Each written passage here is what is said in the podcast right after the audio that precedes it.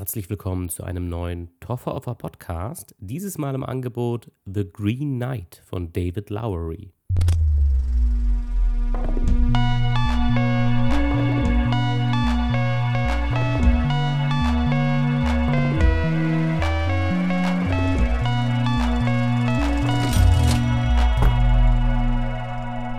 Ja, wie ich schon angekündigt hatte in der letzten Folge und auch der davor, es wird ein bisschen mehr Folgen geben. Das ist jetzt so ein bisschen das Ende dieser angekündigten Trilogie, sag ich mal. Ähm, jetzt weiß ich nicht, wann die nächste Folge kommt. Es kommt auf jeden Fall noch mindestens ein Film in den nächsten Wochen ins Kino, den ich sehr gern sehen würde. Ich weiß aber eben nicht, wie sehr ich jetzt Zeit dafür finde tatsächlich. Es ist der Sommer und soweit man ihn nutzen kann, werde auch ich ihn nutzen und ein bisschen hier und da Urlaub machen. Aber wenn, sie, wenn es sich ergibt, mache ich natürlich gerne eine Folge noch zu den Sachen, die ich gerne sehen würde. Ich kann es ganz konkret nennen. Promising Young Woman würde ich sehr gerne noch die nächsten Wochen erhaschen. Der kommt jetzt auch im August noch. Und ja, weiß aber eben noch nicht, ob sich das so ganz mit meinen Plänen ergibt. Aber jetzt zunächst zu der Folge, zu dem Film, den wir jetzt besprechen wollen, und zwar The Green Knight. Und The Green Knight ist tatsächlich der Film, auf den ich mich seit wirklich Ewigkeiten freue. Also das ist auf einem Level mit dem nächsten Wes Anderson-Film, äh, The French Dispatch, der dann im Oktober, glaube ich, kommt. Also fast nichts ansonsten hält mit mit dem Level, wie sehr ich mich auf The Green Knight gefreut habe. Und das liegt wieder ein bisschen an den gängigen Faktoren, die ich auch in einigen anderen Folgen schon benannt habe. Und zwar ist es natürlich wieder das Studio, das hinter diesem Film steht, auch A24. Normalerweise bin ich kein Mensch, der sich auf irgendwelche Studiofilme freut oder so. Ich fand das immer ein bisschen absurd, auch jetzt im Sinne von, wenn Leute Marvel unglaublich verteidigen, das ist erstmal ein Studio und erstmal wollen die Geld verdienen und den, ja, die irgendwie so zu verteidigen, als wenn das so, ja, Individuen wären, ist ein bisschen weird. Ähm, das Einzige, wo ich mich eben auch erwische, ist ein bisschen bei A24, weil das einfach ein sehr, sehr kreatives Arthouse-Studio ist, was wirklich sehr, sehr unterschiedliche Filme produziert. Oft Filme, die ein bisschen anspruchsvoll sind und ja, definitiv sehr selten Dinge, die dem Mainstream so richtig ähm, behagen, sage ich mal. Und The Green Knight macht da auch auf jeden Fall keine Ausnahme. Ich bin froh, dass er überhaupt bei uns in die Kinos gekommen ist in Deutschland. Ich war da lange nicht sicher. Das ist bei jedem A24-Film auch wieder etwas, was neu verhandelt werden muss im Grunde, weil die Filme eben unterschiedlichen Massenappeal haben und ja, eben dann teilweise nicht mal so im Arthouse-Kino hier irgendwo landen, weil ja, es einfach gar keinen deutschen Verleih, gar kein deutscher Verleih sich gefunden hat oder was auch immer der Grund ist. Aber ja, in den letzten Jahren habe ich relativ viel Glück damit gehabt. Zuletzt, das war, ja, ist jetzt schon wieder fast zwei Jahre her, also ne, eineinhalb eher besser gesagt, äh, das war The Lighthouse. Da hatte ich damals auch große Sorge, dass der nicht ins Kino kommt und äh, da musste ich auch eine kleine Tour auf mich nehmen, um ihn überhaupt sehen zu können. Bei The Green Knight hatte ich jetzt Glück, dass er auch hier bei mir in der Gegend lief oder läuft. Ich weiß es gar nicht, ob er jetzt noch läuft. Ich habe ihn jetzt auch vor fast einer Woche schon gesehen, muss ich sagen. Ich kam eben nicht dazu, die ähm, ja, Folge, die ihr jetzt gerade hört, aufzunehmen. Aber nun endlich hat es geklappt und genug nun der Vorplänkelei. Jetzt ein bisschen dazu natürlich, worum geht's, was ist das für ein Film. Zuallererst natürlich immer, wer hat ihn gemacht, wer ist da hinter der Kamera zu sehen.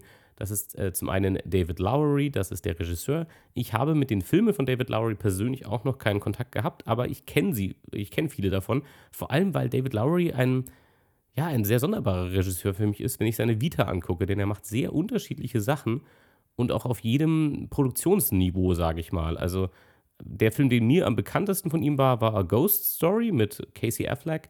Den habe ich immer noch nicht gesehen, der ist schon ein paar Jahre alt. Ähm, bis heute weiß ich nicht genau, worum es geht, weil ich das extra vermieden habe und das so ein Film wo ich wusste, der gefällt mir atmosphärisch, den will ich gerne sehen, aber ich gucke mir den nicht an.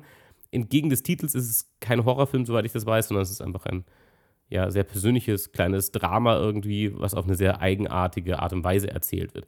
Aber er hat eben neben solchen, und das war übrigens auch ein A24-Film damals, ähm, aber er hat auch mit größeren Studios gearbeitet, hat auch für Disney einen Film gemacht, Elliot der Drache, wenn ihr das kennt, Elliot das Schmunzelmonster, kenne ich es im Deutschen als Bilderbuch. Den hat er zum Beispiel für Disney gedreht.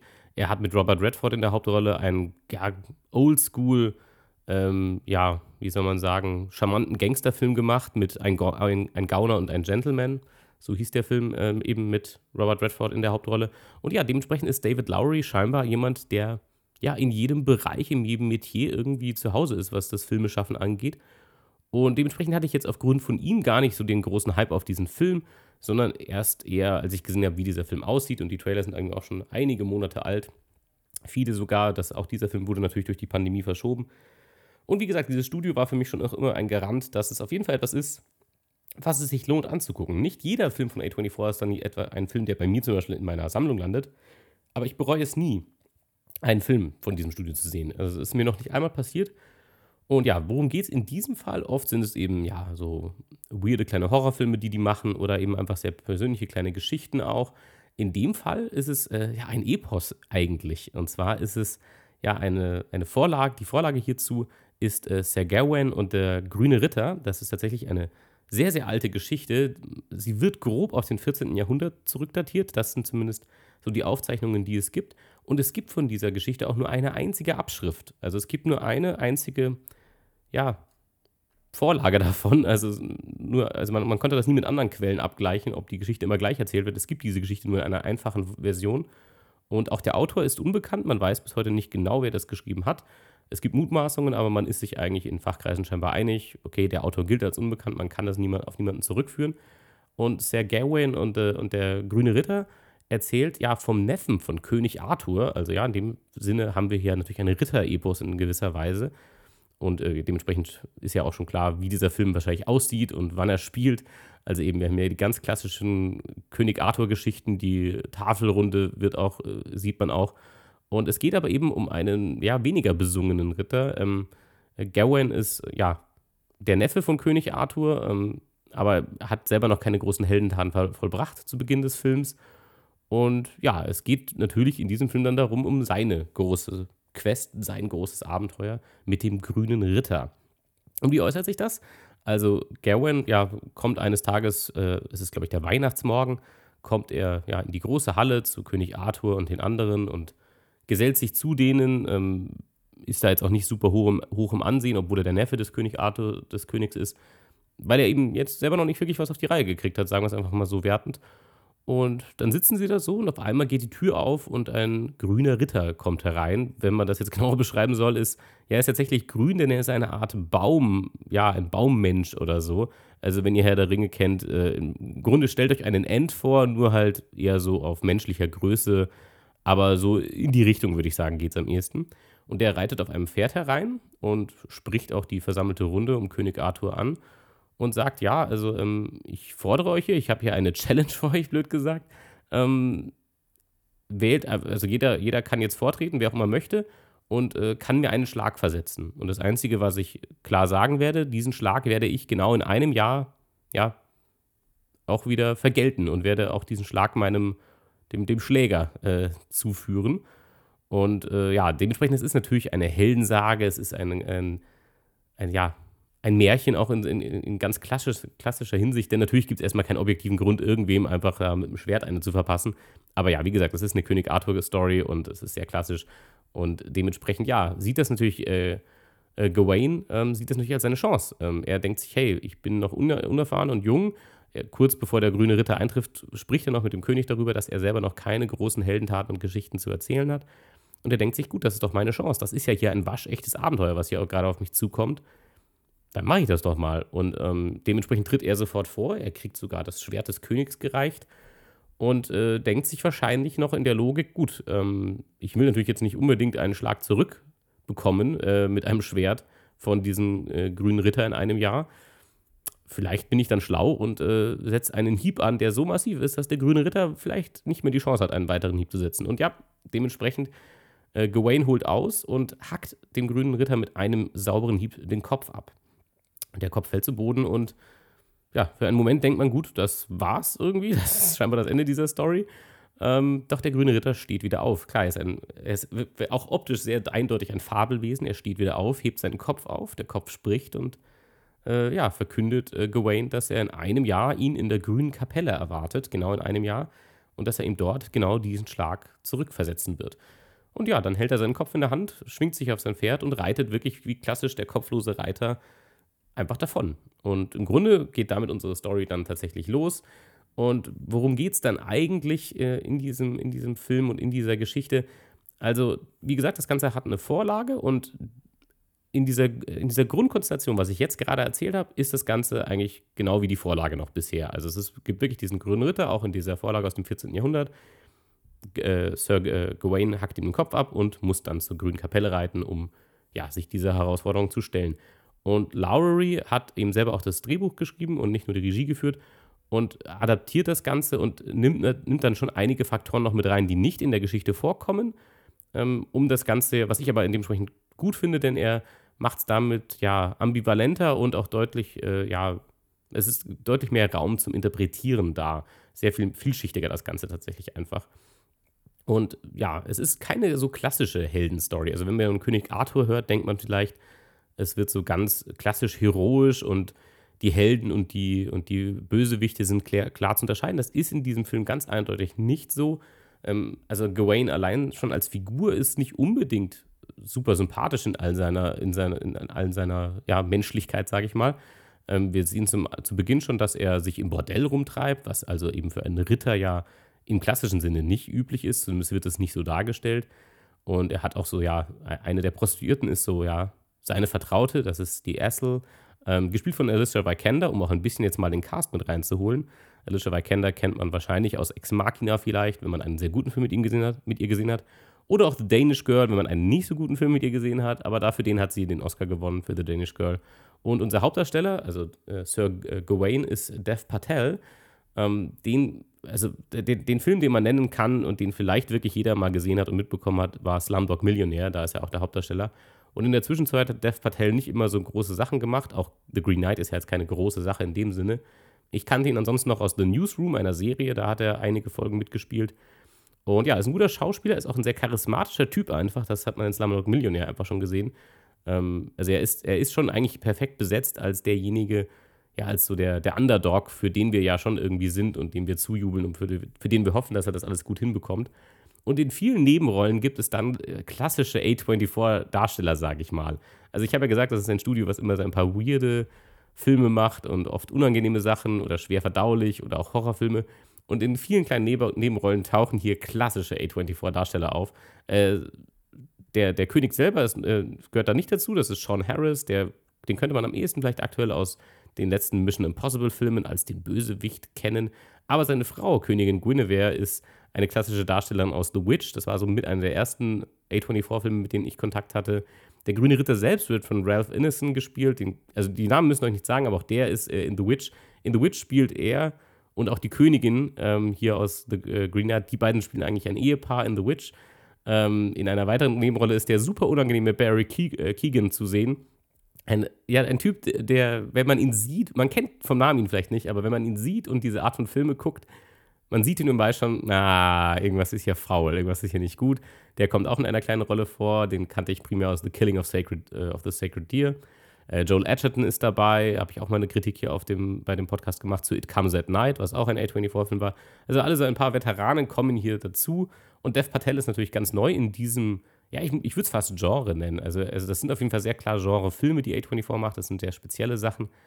Und ja, letzten Endes äh, geht es darum, dass äh, Sir Gawain sich natürlich auf diese Reise macht. Seine, äh, ja, seine geliebte Prostituierte, sage ich jetzt einfach mal, äh, lässt er zurück.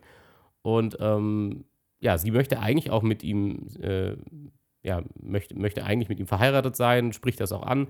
Aber er ist eben, wie ich hier sage schon, es ist nicht eine, klassische Story von strahlenden Helden und finsteren Bösewichten, sondern Gawain ist nicht nicht einfach nur ein netter Kerl, sondern er, er weicht da aus. Er, generell scheint, scheint ja, Mut etwas zu sein, was ihn beschäftigt. Der Mut, überhaupt irgendwas zu machen. Ob es jetzt, ja, sich, ob es, ob es jetzt ist, sich zu trauen, diese Essel, diese, ähm, seine, seine Freundin im Grunde zu ehelichen und sie aus diesem äh, ja, niederen Stand zu erheben.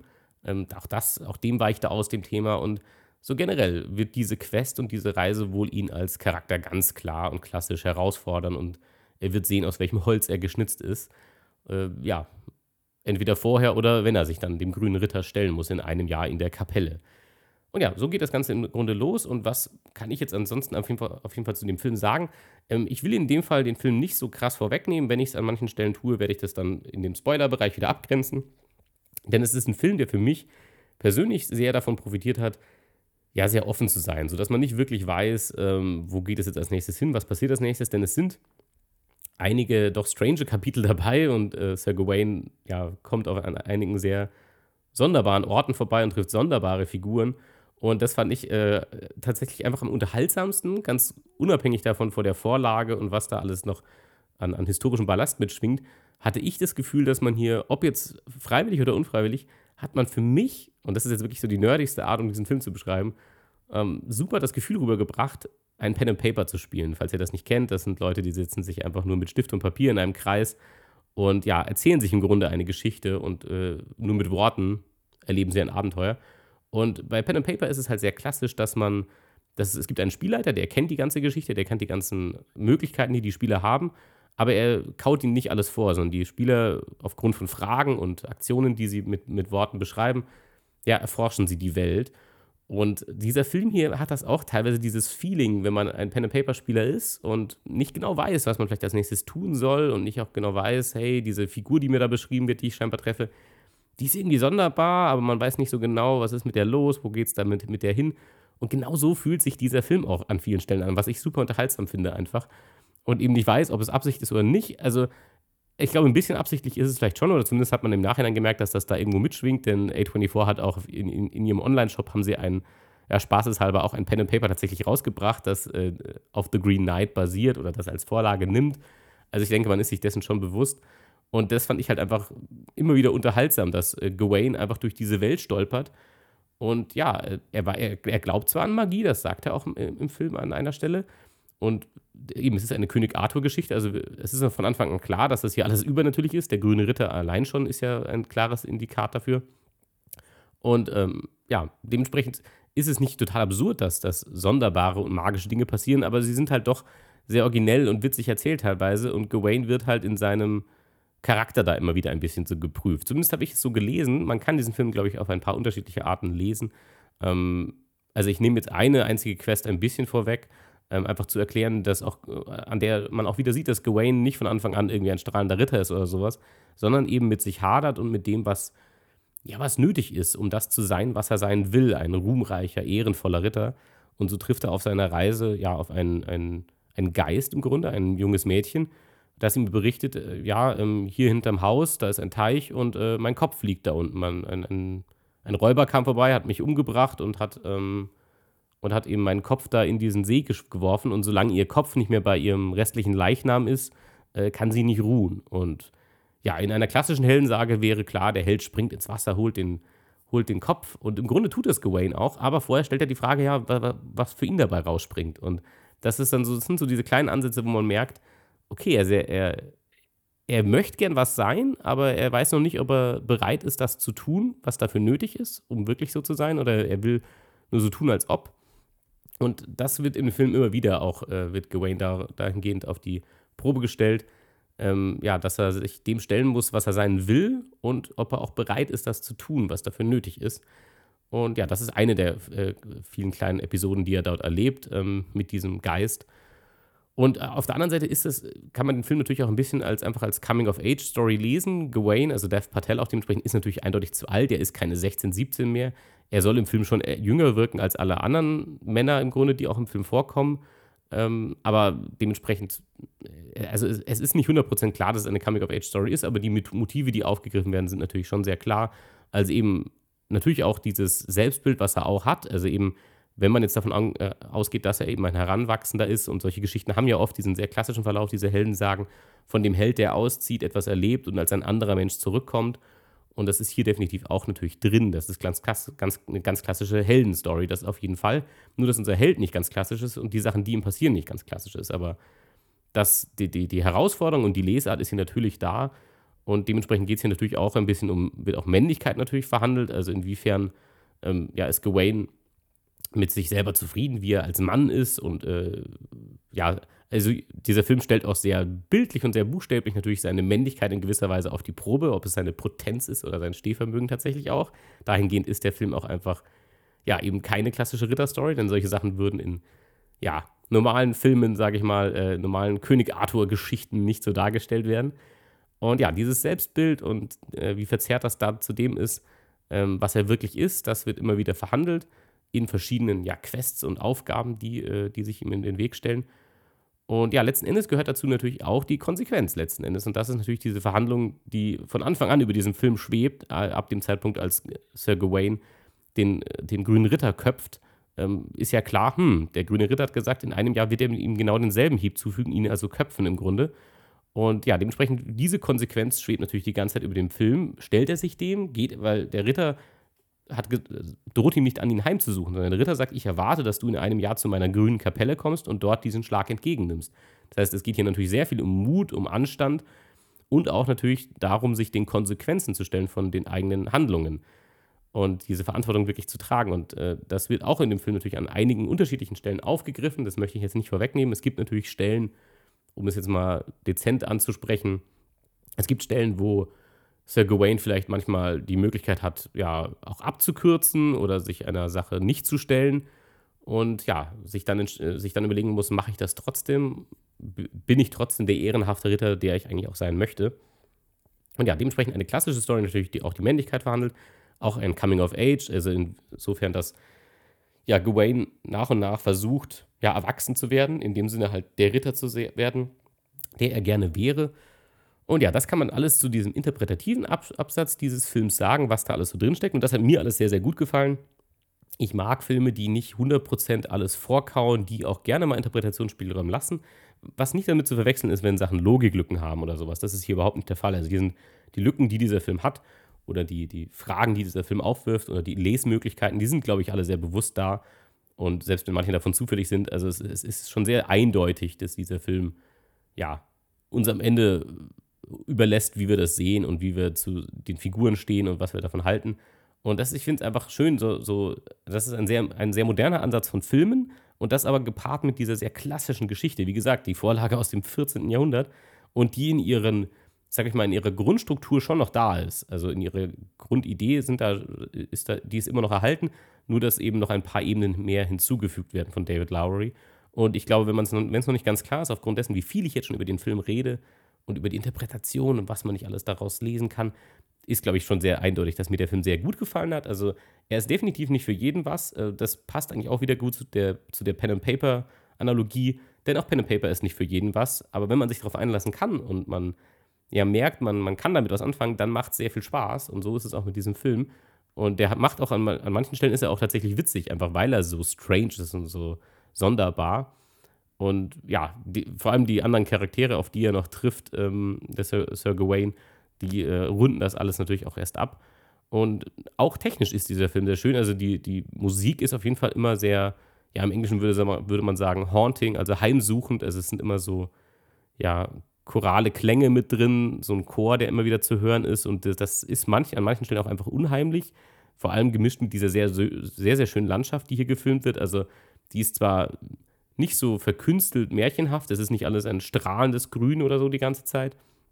Aber es ist natürlich sehr, sehr surreal trotzdem von der Farbgebung. Also die Farben werden oft sehr, sehr verfälscht und verdreht und damit kommt auch einfach so was Meditatives mit in diesen Film. Denn dieser Film ist auch nicht, obwohl es eine, eine Helden- und eine Abenteuerstory ist und unser Ritter ja Abenteuer erlebt und kleine Prüfungen, ist es trotzdem nicht super spannend die ganze Zeit oder super, ja, unerwartet, also unerwartet vielleicht schon, aber halt nicht auf die Art und Weise, dass der Film versucht, damit irgendwie uns aus dem Sitz zu reißen. Und dadurch, dass das alles, ja, ist eben, ja, es ist, es ist eine Reise, natürlich wieder im klassischen Sinne nicht nur eine physische Reise von, für Gawain von Punkt A nach Punkt B, sondern natürlich auch eine innerliche. Und dieses Innerliche wird natürlich farblich hier sehr, sehr schön und sehr anschaulich dargestellt. Sei es auch die Kamera, die, es gibt sehr, sehr interessante Kamerafahrten teilweise auch. Manchmal dreht sich die Kamera auf den Kopf. Äh, so einer der tollsten Shots, den greife ich jetzt vorweg, aber das ist auch wirklich kein harter Spoiler. Gawain tritt auch mal, äh, trifft auch mal auf äh, ja, Leute, die ihm Böses wollen, was auch oft klassisch ist in solchen Abenteuergeschichten. Und die fesseln ihn dann und dann liegt er erstmal wehrlos irgendwo am Boden und die Kamera wandert weg von ihm langsam, also er und filmt einfach so durch den Wald und filmt wieder zu ihm zurück. Also dreht sich im Grunde einmal komplett und dann liegt er nur noch als Skelett da und dann dreht sie wieder zurück und dann liegt er wieder, ja, ja, lebendig dort. Ja, was einfach so ein bisschen natürlich vor, vorweggreift, was passiert, wenn er jetzt nicht aufpasst und wie seine Reise ausgehen könnte an dieser Stelle. Und so ist die Kamera eben einfach an, an einigen Stellen nicht klassisch das, was man auch in diesem Genre erwarten würde, sondern sie ist kreativ und sie ist auch frei teilweise in der Art, wie sie da Dinge darstellt und greift damit auch ein bisschen diesen sonderbaren Charakter dieser Reise und dieser Mischung halt auch auf, diese Ritter-Epos-Mentalität und, und Geschichte kombiniert mit ja, dem Ansatz dieses Filmstudios, dass alles ein bisschen sonderbar ist und ein bisschen strange. ja, dementsprechend, ähm, das Ganze ist auch sehr malerisch natürlich. Also, ob das jetzt diese Kamerafahrten sind, die Gawain folgen, aber oft haben wir auch einfach Landschaftsaufnahmen, wie man es klassisch erwarten würde. Und Gawain hat so, eine, so einen orangen Mantel an und das ist wirklich wieder, er ist immer wie nur wie so ein einzelner Pinselstrich in so einer Landschafts-, in so einem Landschaftsgemälde. Und das ist einfach, ja, sieht einfach schön aus, kann man einfach sagen. Mir hat es dementsprechend wirklich gut gefallen. Ich finde vor allem Dev Patel in der Hauptrolle sehr, sehr gut, weil er perfekt diese Brücke schlägt. Denn seine Figur ist nicht nur edel und nicht nur nett und an manchen Stellen denkt man sich, hm, okay, bist ein bisschen, bisschen in Depp auch. Ähm, aber er hat halt so viel Charisma und er ist so ein sympathischer Typ und deswegen will man natürlich trotzdem sehen, wie es mit ihm weitergeht. Und ja, wie gesagt, ich habe versucht, den Film jetzt auch nicht zu spoilern, habe ich, glaube ich, auch definitiv nicht getan. Ähm, wie, wie, gesagt, hier waren nur ein, ein, zwei Stellen, die ich exemplarisch aufgreifen wollte, um ein bisschen zu vermitteln, wie der Film sich anfühlt und wie er auch aussieht. Und ja, dementsprechend von mir natürlich eine klare Empfehlung, aber natürlich hier mit der Prämisse, anders als bei Minari. Bei Minari glaube ich wirklich, das ist ein super, super schöner runder Film und mit dem kann auch jeder was anfangen. Und deswegen ist Minari auch für mich bisher der Top-Pick des Jahres, tatsächlich, muss ich sagen, weil er wirklich sich so rund anfühlt im Sinne auch davon, dass, dass jeder wahrscheinlich auch was damit anfangen kann. Und bei The Green Knight ist es definitiv nicht so. Das ist schon ein Film für eine Zielgruppe, für eine bestimmte. Und selbst für Leute, die Fantasy mögen, muss es nicht sein, dass das jetzt euer Fantasy-Ding ist, so, weil es weil es eben nochmal anders als Herr der Ringe. Herr der Ringe hat in der Hinsicht natürlich eine, einen Mainstream-Approach, dass es versucht, Leute abzuholen mit einer klassischen Erzählstruktur und so. Und hier wäre der Ansatz einer klassischen Erzählstruktur. Das Ganze wird aber sehr verdreht und sehr sonderbar, in, äh, auch ins, ins Gegenteil gekehrt an manchen Stellen bei The Green Knight. Und dementsprechend ist es nicht ganz so zugänglich. Und man muss schon sehr bewusst Bock auf jeden Fall auf den Film haben. Also wenn man, es ist, glaube ich, ein Film, der sich sehr dafür eignet, wenn man eben nicht erwartet, die ganze Zeit äh, ja, so braue Effekte zu haben und klassische ep epochale Momente, sondern wenn man einfach ja diese Reise auch ein bisschen ja eben ebenfalls meditativ empfindet und ich fand es einfach schön tatsächlich im Kino zu sitzen, diese wunderschönen Bilder auf der Leinwand mit dieser krassen, sehr eindringlichen Musik und ja, hat mir einfach gut gefallen, ist für mich definitiv einer der Highlights bisher dieses Jahr. Ich bin auch immer natürlich sehr froh, wenn ich mich auf etwas sehr freue und nicht enttäuscht werde. Das ist ja nicht immer gegeben, das sieht man ja an wenn man den Podcast über die Jahre verfolgt, es gibt ja auch Sachen, auf die ich mich sehr gefreut habe und die dann leider nicht so waren, wie ich das äh, erhofft hatte. Das hier hat wirklich alle, ja, Boxen abgecheckt. Also, das ist schon für mich natürlich ein klassisches Toffer-Offer-Bingo, sage ich mal. Also, das ist schon genau die Art von Film, die ich mag und die ich gerne sehe. Die Schauspieler natürlich runden es ab. In jeder noch so kleinen Nebenrolle sind hier sehr bekannte, also zumindest wenn man in der Richtung Filme guckt, bekannte Schauspieler, die auch allesamt einfach ja, sehr, sehr gut sind und sehr passend besetzt. Und ja, dementsprechend David Lowry werde ich auf jeden Fall im Auge behalten. Ähm, werde auch äh, ein, zwei Sachen jetzt endlich mal nachholen. A Ghost Story will ich schon seit Jahren sehen. Werde ich jetzt endlich auch mal machen. Und vielleicht gucke ich mir auch mal an, was er im Mainstream-Genre mehr gemacht hat. Äh, einfach um zu wissen, wie er damit umgeht. Äh, weil ich den Herrn nicht wirklich bisher kannte und nicht wirklich lesen konnte. Und bin mal gespannt, was dabei rauskommt. Dementsprechend, das war's vom Top of Our Podcast. Das war The Green Knight, eine klare Empfehlung von mir. Und ja, jetzt die nächsten Wochen weiß ich noch nicht, wie schnell die nächste Folge kommt. Vielleicht kommt auch super schnell die nächste Folge, aber vielleicht dauert es auch ein paar Wochen, weil, wie gesagt, hier und da jetzt auch mal bei mir Urlaub ansteht. Und ja, dementsprechend danke fürs Zuhören und bis zum nächsten Mal.